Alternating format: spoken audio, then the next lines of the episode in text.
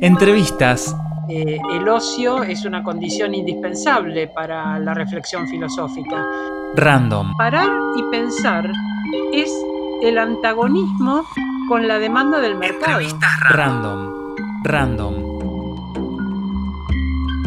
En este episodio, Diana Mafia. Filósofa, docente, investigadora y especialista en cuestiones de género. Diana Mafia es todo eso, pero sobre todo docente. Por eso la halagan públicamente sus alumnos y exalumnos, algunos actuales colegas como Darío Zeta, con quien da charlas sobre filosofía y amor o filosofía y arte. También es romántica, por eso da un taller feminista de cartas de amor con la periodista Luciana Pecker. Fanática de orugarse, envolverse en una manta abrigada para ver las películas, de leer los diarios el domingo, cocinar y cantarles María Elena Walsh a sus nietos. Denuncia las dolencias de las mujeres y toda la diversidad sexual, pero su eje está en el disfrute de una vida digna, en el goce y el derecho a ser felices. Fue compañera de Loana Berkins en el Observatorio de Género en la Justicia del Consejo de la Magistratura de la Ciudad de Buenos Aires, del que es presidenta. Y la nombra siempre que puede, porque sabe que nombrar es un acto político que echa luz sobre algunas cosas y sombra sobre otras. Por eso también siempre apunta la mirada a la normatividad como concepto, no solo a la heteronorma, sino también a la norma implícita de colectivos diversos pretendidamente democráticos. Sobre la normalidad del aislamiento, la ansiedad del encierro, el trauma del estricto control social y el derecho de nosotras a ser felices en tiempos de pandemia, y sobre las miles de tangentes que sabemos se abrirán. ¿Cómo puedes aprovechar esta cuarentena de la forma más productiva posible? Voy a darte 10 actividades que pueden ayudarte a ti y a tu familia a aprovechar mejor el tiempo por estos días. 1. Trabajando. La vida continúa. Solo Esta situación de que se nos sugiere como permanentemente leer, ver películas, estudiar, hacer ejercicio, cursos, em, y nos hablan de todas estas prácticas en términos de productividad, ¿no? Ahí obviamente hay un ruido para todos aquellos que, por ejemplo, no pudieron ni abrir un libro en toda la cuarentena o que como nosotras eh, se dedicaron a, dormir la siesta con sus gatitos. Em, y entonces nos surge esta duda, ¿no? De si puede ser ociosa la productividad o si podemos no ser productivos, pero igual aprovechar el tiempo. ¿Cómo, cómo ves esta cuestión? Bueno, eh, si le preguntas a alguien de filosofía, ya estás buscando un tipo de respuesta, porque eh, el ocio es una condición indispensable para la reflexión filosófica. Si querés detenerte a pensar, reflexionar, es decir, detener el movimiento para poder pensar los fundamentos de las cosas que te llaman la atención, que querés explicarte, eh, que desde tu punto de vista no se ajustan eh, a, lo esperado, que son por un lado inesperadas, pero por otro lado sorprendentes, que te despiertan eh, interrogaciones. Para todo eso hay que parar, hay que parar y pensar. Eh, y justamente parar y pensar es el antagonismo con la demanda del mercado.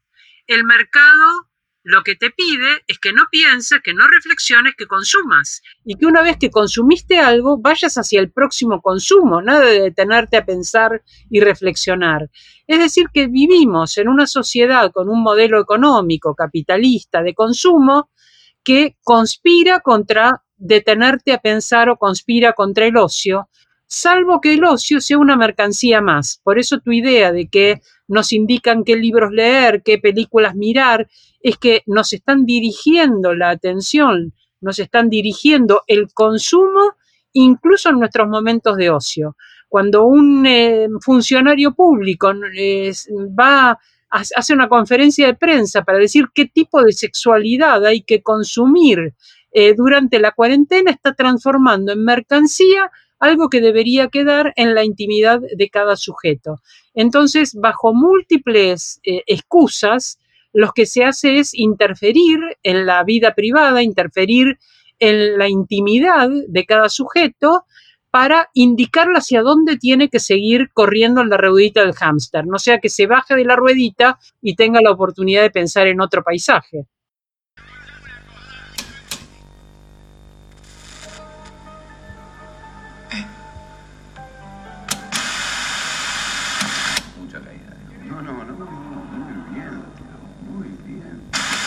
Em, hay un montón de aplicaciones online para, para, conocer personas, eso se puede seguir usando sin ningún problema, pero hay que entender que por el momento lo mejor es evitar conocer personas nuevas en persona y evitar encontrarnos con personas con las que no, no convivimos. Y en este escenario, herramientas que, hoy tenemos disponibles como las videollamadas, el sexo virtual, el sexing, pueden ser una, una buena alternativa. Es... Que nos vayamos de aquí. Parece que son recomendaciones que eh, bueno, para ciertas, no sé para quién, a quiénes estaban dirigidas, serán necesarias para ciertas personas, basta con que te indiquen que eh, no tenés que tener eh, un acercamiento social, no tenés que tener un intercambio con personas, puede, puede, decirse no tengas intercambio social, sexual con las personas con las que no convivís, pero porque esto trae riesgos extremos, pero indicarte qué tipo de sexo tenés que consumir me parece que es un poquito abusivo, sobre todo si se trata de un tipo de consumo eh, como es el consumo a través de las computadoras, ¿no? No todo el mundo tiene computadora, no todo el mundo tiene conocimientos como para saber de qué nos están hablando. Eh, bueno, creo que está muy sesgado eh, quiénes son los destinatarios o destinatarias o destinatarias de esa recomendación. Un escenario que evidencia la pandemia, pero que ya existía, que por un lado también está esta propuesta de aislarnos, aunque hiperconectados y repletos de, propuestas, de cuidarnos entre todos y de cierto sentido de comunidad, pero por otro lado la retracción al ámbito privado como único lugar seguro. Nosotros pensábamos, todas estas categorías, aislamiento, distancia, hacinamiento, soledad, comunidad, se pone en juego la idea que tendremos de todas estas nociones de ahora en más probablemente se ponga en juego, pero una cosa que me parece que tenemos que tener claro es que estos aislamientos comunitarios que se proponen no son de cualquier comunidad.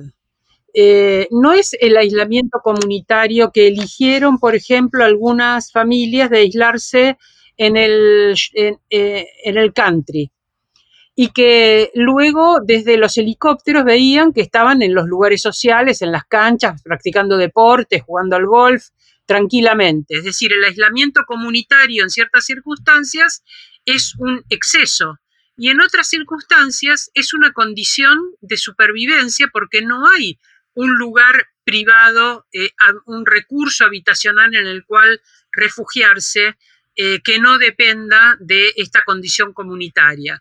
Ahora, estos tres, eh, estos tres grupos que vos mencionás, eh, los geriátricos, los barrios muy carenciados y las cárceles, han mostrado que no son lugares seguros, pero ya no eran seguros antes. El riesgo que están corriendo y por el cual se les da esta excepción es que ya se consideró que eran descartables para la sociedad y por lo tanto podían ponerse en mayor riesgo porque total la sociedad puede prescindir de estos sujetos.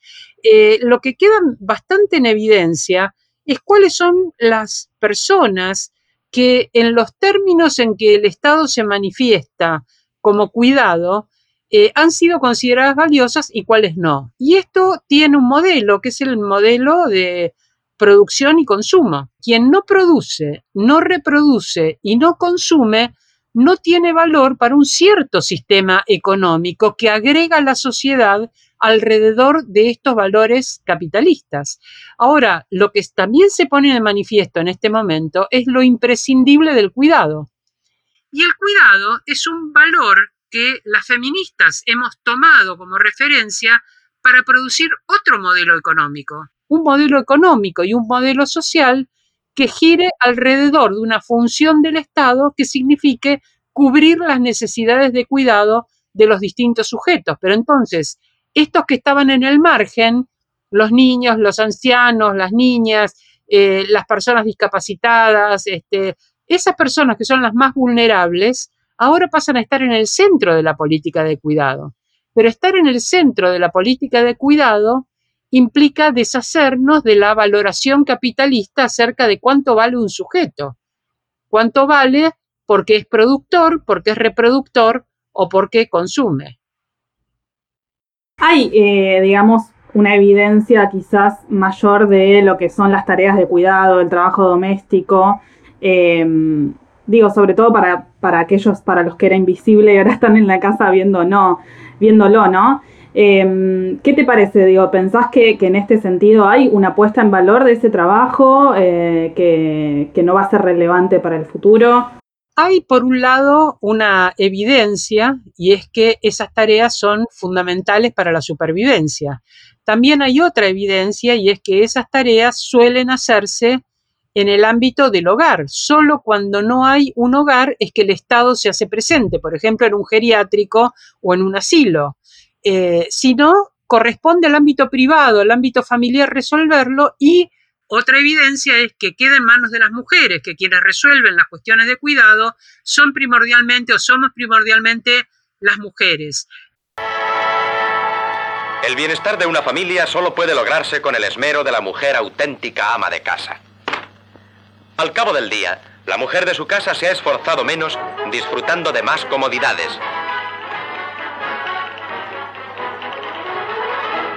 Ha cocinado perfectamente gracias al buen funcionamiento de la bombona de gas butano DISA.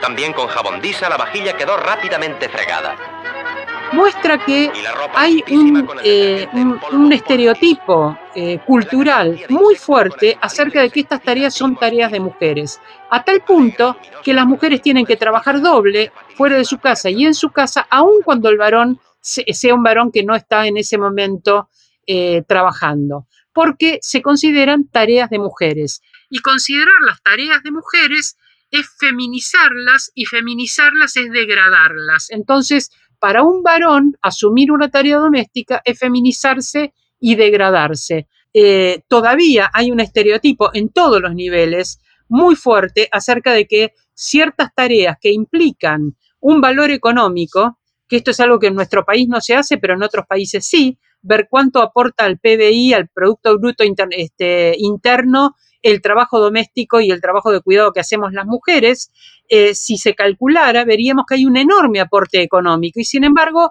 ese aporte económico no tiene retribución económica, ni siquiera se contabiliza como algo que las mujeres hacemos con valor social, porque como está naturalizado, es algo que solo se nota cuando no lo hacemos. Y en ese sentido, que en este momento se ponen tan de relieve esas tareas de cuidado, ¿te parece que abre algún tipo de discusión a futuro o que por lo menos se podría presionar en ese sentido para que todas estas cosas que vos decís como que se vuelvan un debate público realmente? Veo que hay mucho pudor por parte de los varones eh, a hablar de estas cuestiones, quizás porque el control entre varones es muy fuerte, es decir, cuando un varón escapa a los privilegios de la masculinidad, se baja de los privilegios de la masculinidad, los demás varones se lo hacen sentir, se lo reclaman, porque uno que ponga en evidencia los privilegios pone en riesgo los privilegios de los otros. Entonces, a un varón que decida compartir las tareas domésticas, las tareas de cuidado, en general los demás eh, no solo lo van a feminizar, sino que lo van a agraviar. Entonces, los varones no están hablando públicamente de los cambios que ha significado la cuarentena para percibir cuál, lo que cuestan estas tareas domésticas, lo que significan el tiempo y cómo muchos de ellos, por supuesto los que viven solos, han tenido que empezar a aprender a resolver esos problemas por sí mismos eh, y los que viven en parejas eh, han tenido que empezar a distribuir algunas de estas tareas, sobre todo tareas que tienen que ver con el cuidado de niños y niñas, con el acompañamiento escolar, es decir, ya no es solamente la tarea doméstica, es todo lo que implica eh, el sostén de la vida cotidiana de toda la familia por fuera del trabajo remunerado que eh, los que tienen trabajo probablemente estén haciendo desde, su, desde sus casas. Pero eh, yo creo que muchos varones están reconciliándose, reconociendo esto, aprendiendo algunas de estas cosas, y es probable que algo de esto, sobre todo si son los más jóvenes, quede como lección. No veo que se esté discutiendo públicamente. Eso no, porque es una cuestión cultural y porque hay estigmas sobre lo que puede considerarse como una feminización en los roles de una masculinidad que todavía es una masculinidad muy patriarcal, inclusive en los varones que presuntamente son muy progresistas, pero que vemos que cuando tienen que destacar protagonismo se destacan entre ellos, cuando tienen que hacer reuniones las hacen entre ellos, cuando tienen que eh, destacar, eh, determinado tipo de acciones destacan las acciones de unos y otros, eh, y las mujeres resultan ser invisibles en, esta, en este diálogo entre pares, ¿no? Realmente creo que todavía falta mucho para que sea una cuestión política y una cuestión pública. Quien habla es Diana Mafía, ella es doctora en filosofía, es docente, es directora del Observatorio de Género en la Justicia del Consejo de la Magistratura. Ministerio de las Mujeres, Géneros y Diversidad de la Nación y la Confederación Farmacéutica Argentina coordinaron un dispositivo en el marco de la emergencia por el coronavirus COVID-19 para que todas las mujeres y las personas LGTB en cualquier lugar del país puedan acercarse a las farmacias de su barrio o incluso llamar por teléfono a la farmacia de su confianza y dar una señal solicitando eh, un barbijo rojo. Diana, eh, hay algunos datos en relación a, la cuestión del encierro y las, personas, digamos, que, que, sufren violencia de género, las mujeres, los niños y las niñas. Eh, por ejemplo, en el caso de, las denuncias por abuso sexual en la infancia se redujeron, que obviamente no responde a que el abuso sea menor, sino a que eh, en la mayoría de los casos el abusador está dentro de la casa. Y se tomaron algunas medidas como la del barbijo rojo eh, o la posibilidad de salir a denunciar sin tramitar ningún permiso, digamos, para circular. ¿Te parece que, las decisiones políticas que se fueron tomando a, a, lo largo de la cuarentena están a la altura, digamos, de la emergencia que representa el encierro, digamos, con un, con un abusador o con un violento? Mira, eh, el mensaje, como vos bien lo resumiste al comienzo, es el lugar más seguro es la casa. Y esto para las mujeres es mentira. El lugar más inseguro es la casa. Es donde la enorme mayoría de las mujeres que sufren violencia tienen eh, posibilidades de sufrirla, su casa, sus parejas y su familia. Entonces, de ninguna manera el lugar más seguro es la casa, lo será para la circulación del virus, lo será para el resto de los sujetos, pero para las mujeres no es un buen mensaje. Entonces, veo que haya incorporado la cuestión de decir quedémonos en casa y además decir si en casa hay alguien que sufre violencia, están estos recursos. Sabemos que para algunas personas es una situación que aumenta enormemente el riesgo de sufrir violencia y que disminuye las posibilidades de denunciarla. Por eso esos eh, discursos presidenciales serían buenísimo que dijeran esto que estás diciendo vos. Tenés estos recursos, podés salir cuando quieras de tu casa y hacer la denuncia y no necesitas ningún permiso para eso. En algunos lugares del país se estuvieron evaluando medidas similares a una ley seca, podríamos decir, eh, prohibir la venta de alcohol con el argumento de que incrementa la violencia. Más allá de estas medidas particulares, ¿qué te, ¿qué te parece esta relación entre una posible vinculación entre las adicciones y la violencia de género o la violencia en general? Me parece que siempre se busca, como suele buscarse, eh, la condición de violencia en algo externo. Es lo mismo que cuando se dice que eh, el, violento es un enfermo o que la violencia es una pandemia porque afecta a mucha gente en todo el mundo. Un tercio de mujeres de todo el mundo están afectadas por la violencia, es una cosa siniestra, inmensa, eh, como, como daño colectivo a un colectivo que tiene en común el ser mujeres. Eh, ahora, hablar de enfermedad, hablar de pandemia, es hablar de algo externo que entonces produce un determinado tipo de conducta o un determinado tipo de efecto. Acá lo que tenemos son modelos de conducta legitimados socialmente y a veces eh, una enorme impunidad hacia la proliferación de estos modelos. Entonces, realmente yo creo que el problema es un problema cultural, estructural, porque un problema que hace que las mujeres estén subordinadas a los varones tiene que ver con que tienen menos acceso al trabajo, la mayor desocupación se da entre las mujeres jóvenes, eh, tienen, eh, cuando tienen trabajo tienen menor salario, hay un 29% de brecha salarial entre mujeres y varones en los mismos trabajos, haciendo el mismo trabajo, tienen más dificultades para ser promovidas en los trabajos, teniendo carga doméstica tienen muchas menos posibilidades de conseguir trabajos de tiempo completo, por lo tanto sus trabajos en general son informales y son de medio tiempo y por lo tanto también están peor rentados por eso. Eh, hay más dificultades para acceder al crédito, para acceder a la vivienda, para mantenerse en la educación de manera de progresar en una profesión.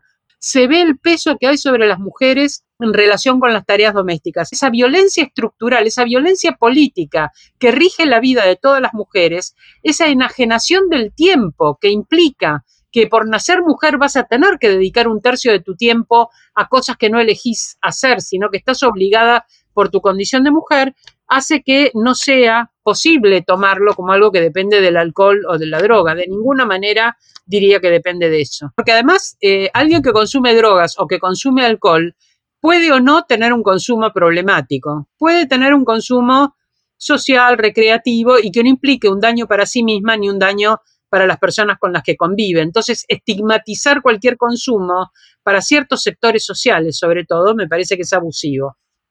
Por último, Diana, habíamos pensado en eh, reflexionar con vos acerca de esta salida, digamos, de cuándo, no sabemos cuándo va a ser, pero digo, de cómo va a ser la salida de la cuarentena. Se habla como de un trauma, ¿no? De superar eh, un trauma para, para poder volver a, la normalidad o a lo que la normalidad sea en, el momento en que la cuarentena se levante. ¿Te parece que, va a ser así? Eh, hay una reflexión previa que hacer y es, ¿nos gusta la normalidad que había en la vida social? ¿Nos gusta el modo en que vivíamos individual, íntima y colectivamente?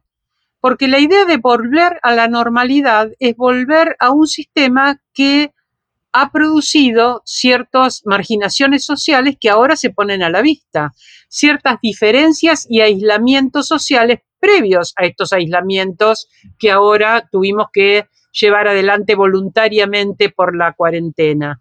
Entonces, eh, yo creo que hay que aprovechar este momento para repensar cambios en esa vida post cuarentena, porque volver a la normalidad sería volver a un sistema que desde mi punto de vista no es satisfactorio. Por ejemplo, en la cuestión de la división del cuidado, por ejemplo, en el privilegio de los sectores financieros y de determinados sectores empresarios por sobre eh, determinados sectores laborales. Entonces, eh, para mí habría que repensar la vida social y habría que dar eh, lugar a más voces, a más voces ciudadanas para representar distintos intereses y para usar la imaginación utópica.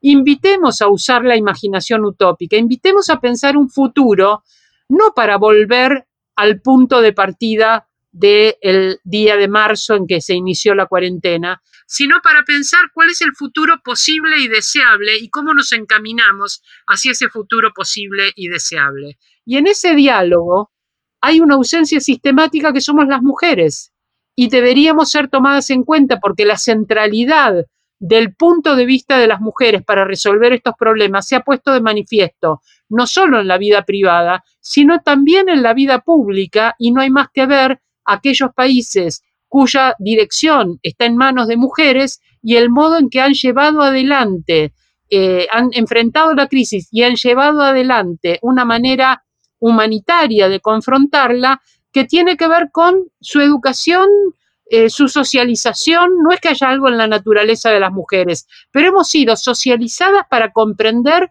las necesidades ajenas, el dolor ajeno, para sentirnos interpeladas y para intervenir. Estamos socializadas en el cuidado y a los varones se los ha eh, mm, excluido de este entrenamiento porque supuestamente iban a llevar adelante funciones que no tienen que ver con el cuidado. Entonces, a mí me parece que todas las personas que vivimos en sociedad tenemos que repensar cuál es la sociedad en la que queremos, en la que queremos insertarnos cuando volvamos de la cuarentena. Que si avanzamos, como dije, con una mirada, eh, con una proyección utópica hacia pensar otras formas sociales, eh, si desde el poder se quiere volver al estado anterior, va a hacer falta control y represión porque creo que muchas personas no queremos volver al sistema anterior. Creo que hemos puesto de manifiesto que hay cosas necesarias eh, que estaban en el margen. Necesitamos la cultura, necesitamos la educación y la salud de manera central y no de manera marginal. Necesitamos que esas sean las inversiones principales del Estado. Eh, necesitamos la comunidad y sostener la comunidad de una manera más igualitaria bueno, eh, el riesgo que corren algunos grupos nos pone en riesgo a toda la sociedad.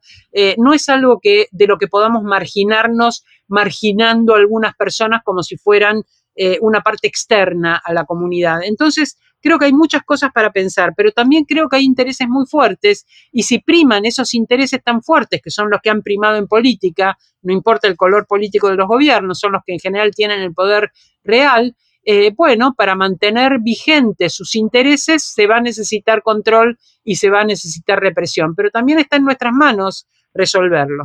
Bueno, Diana, te agradecemos un montón esta entrevista y muchas gracias. Hasta pronto. Gracias, Diana. Entrevistas random. Random. Random.